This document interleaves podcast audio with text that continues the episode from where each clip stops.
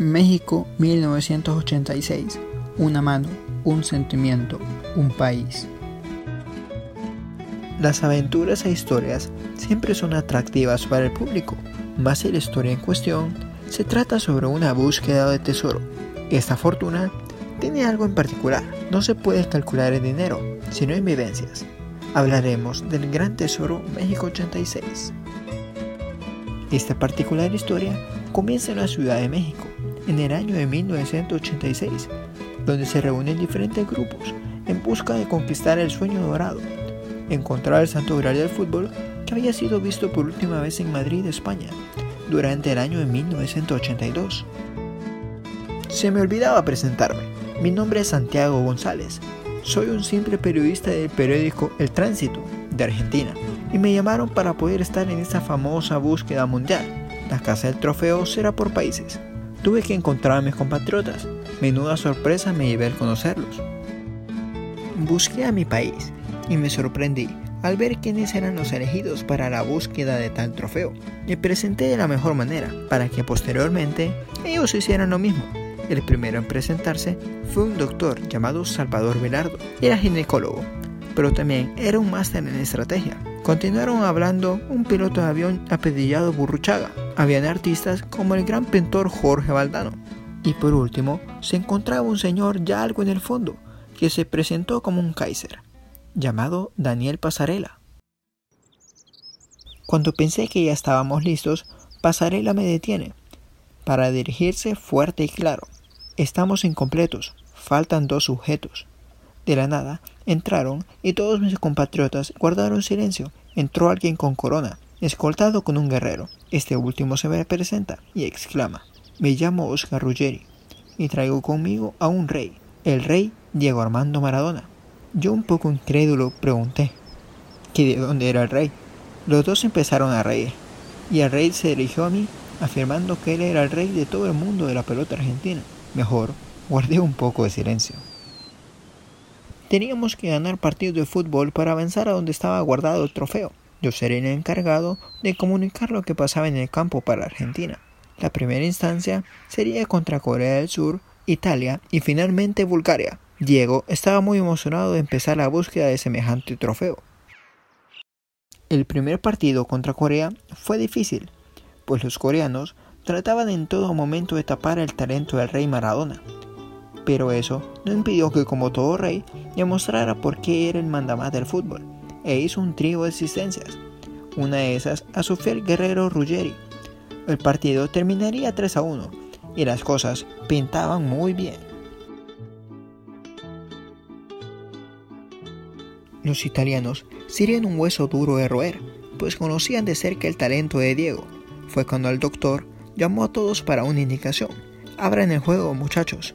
Burruchaga trata de tocar a primera intención y transporte el balón de la mejor manera. Busquemos paredes, conexiones. Diego resolverá esto. Tras esto, empezó a construirse la jugada y Burruchaga, como todo piloto, transportó de la mejor forma el balón hacia los zapatos del asistidor que no dudó en compartir el balón con Diego, que con un sordazo, un poco fuera de lo normal, logra vencer al arquero con un efecto muy extraño.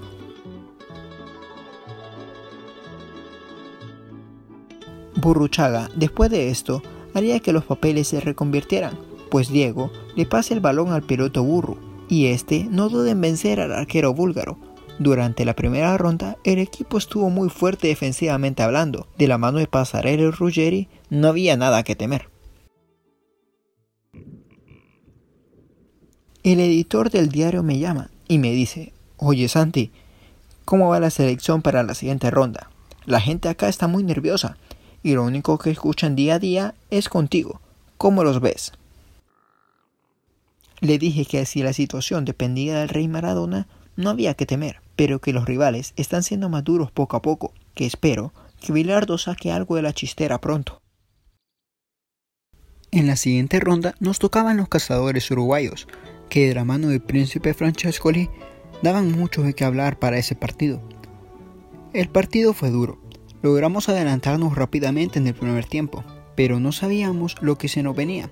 El partido fue el escenario de una de las peores lluvias que yo recuerde alguna vez. Tanto el Kaiser Pasarela como el guerrero Ruggeri ocuparon sus mejores trajes y lograron sostener nuestro arco en cero. Pasamos a cuartos contra el rival de los rivales, Inglaterra. Me llamaron directamente desde Argentina para decirme que transmitirían nuestra expedición en tierras aztecas, que había sido un pedido popular por parte del pueblo.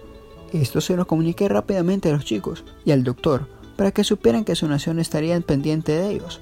Pero lo importante en ese momento no era eso, eran las camisetas. El doctor tenía la fama de ser calculador hasta la última cifra de su ser, pero en esta ocasión me llamó totalmente la atención. Había calculado que nuestra camiseta era demasiado pesada para jugar contra los ingleses, no querían regalar nada. Me dice muy serio, Santiago, esto hay que cambiarlo. Quiero que vayas a comprar otras camisas, con esas perderemos. Créeme lo que te digo. Yo un poco entre risa le pregunté que el por qué. No había respuesta para eso. Fui a comprar las camisas y ninguna fue de su agrado. Pero en el momento en el que se venía el regaño de mi vida, aparece el rey Diego y me dice, esta camiseta está muy linda, Santi. Muy buena elección. Pilardo sin dudarlo me recalca que aquí las peticiones del rey eran ley. Me coloqué unos cascos para escuchar el partido, había amanecido con una fiebre increíble. No pude acompañarlos en su justa, pero la transmisión argentina sería mi amiga. Se escuchaba un ambiente de tensión muy fuerte. Desde los fuertes como Pasarela, los acostumbrados a las multitudes aclamándote como Valdano, hasta los expertos en las alturas como Burruchaga, estaban nerviosos. Solamente Diego estaba tranquilo. Presentía lo que se venía.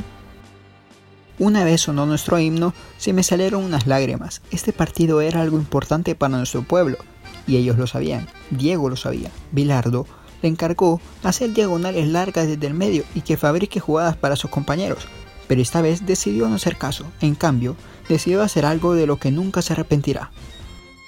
Una mano, un sentimiento, un país. Así es como titulé el gol en el periódico. Diego había marcado un gol con la mano. Instantes después, haría el gol de todos. Recuerdo la narración en mis oídos como si fuera ayer. Ahí la tiene Marabona, lo marcan dos, pisa la pelota Marabona, arranca por la derecha el genio del fútbol mundial y es el tercero a tocar para Borruchaga siempre Marabona, genio, genio, genio, ta, ta, ta, ta, ta, ta, ta.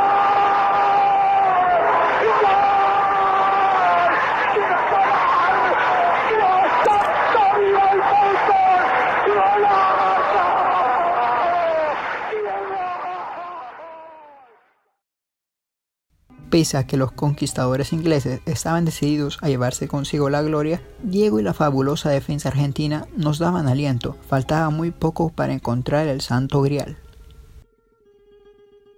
Unos pastores belgas habían eliminado sorpresivamente a unos españoles, que no soportaron la presión de ser favoritos.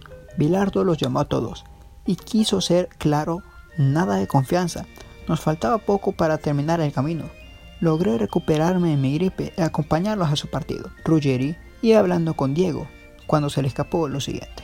Yo siempre supe que iba a ir con la mano, no dudé y venos aquí. Los belgas hicieron un fuerte marcaje hacia Diego, pero nada de eso pararía al rey, y después de mucho tiempo, unas obras mágicas de Diego Armando nos llevarían a buscar la gloria contra unos soldados alemanes, cuya intención era clara desde el primer día ese trofeo sería encontrado por ellos. El día había llegado y estábamos en la cima del mundo, sobre el Azteca. La copa estaba ahí, guardada. En su mirada se le veía el hambre de volverla a tener en sus manos, las ansias, el deseo. Yo estaba a un lado del campo y cuando Diego entró muy serio y me dice, Santi, esta copa es nuestra, prepara la crónica del día siguiente. De ese modo entraban ellos, desde los de atrás, el Kaiser, el guerrero, el artista, el piloto de avión, terminando con el rey. Saltábamos al campo con toda la presión de una nación, de todo el pueblo argentino. Lo que no muchos sabían es que nosotros ya habíamos ganado desde hace mucho. ¿Por qué? Lo teníamos a él. Los alemanes, sabedores de todo esto, colocan a uno de sus soldados más fuertes como Mataus para proteger a Diego, por un momento funcionó, pero Velardo se percató del truco y lo liberó un poco más, causando unas jugadas para la memoria. Así vino nuestro primer gol, a pase de Diego. El Azteca era una fiesta argentina. Poco después de esto, salió una de las jugadas elaboradas por Bilardo, y después de una gran combinación, llegó solo Valdano. El artista hizo una de Benito Quinquela, y se nos acercó a nada a la gloria. Al menos eso creíamos. En el medio tiempo me llaman desde Argentina y me preguntan que cómo voy con la crónica del partido. Yo dije que había tomado anotaciones, pero no era momento de especular, y creo que los alemanes me escucharon, pues lograron descifrar el secreto de la defensa de Pasarella y Ruggeri, y al borde del partido lograron empatar. Lo que antes era la gloria ahora era una caldera. Pero él tenía esas cosas únicas, cosas que te dejaban con la boca abierta, cosas a las que no le encontrabas explicación. Maradona saca de sus pies una pelota en el ocaso del partido y deja mano a mano al piloto Burruchaga para que definiera contra viento, marea, honor, destino y contra todo. Burro saca de sus botas el gol más emocionante de mi vida. El radio explota, Maradona se rompe a llorar, esa copa tan linda que teníamos de misión encontrar para llevar a casa estaba de vuelta con nosotros estaba por fin con Diego.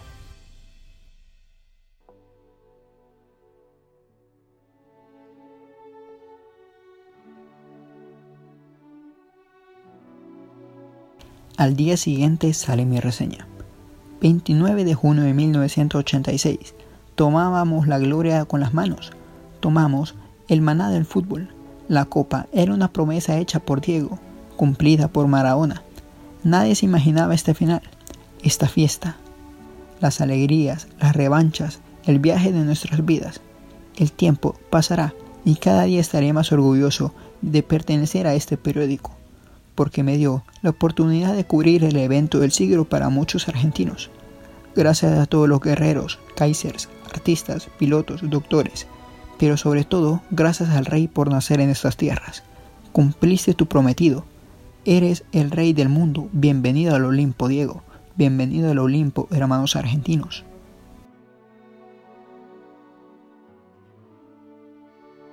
De esta forma me despido de la gente más importante en mi carrera periodística, sin antes dirigirme hacia Su Majestad y recitarle las siguientes palabras.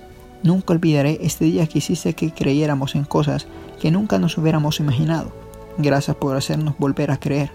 Siempre serás recordado. Gracias Diego Maradona Pronto nos veremos, amigo mío.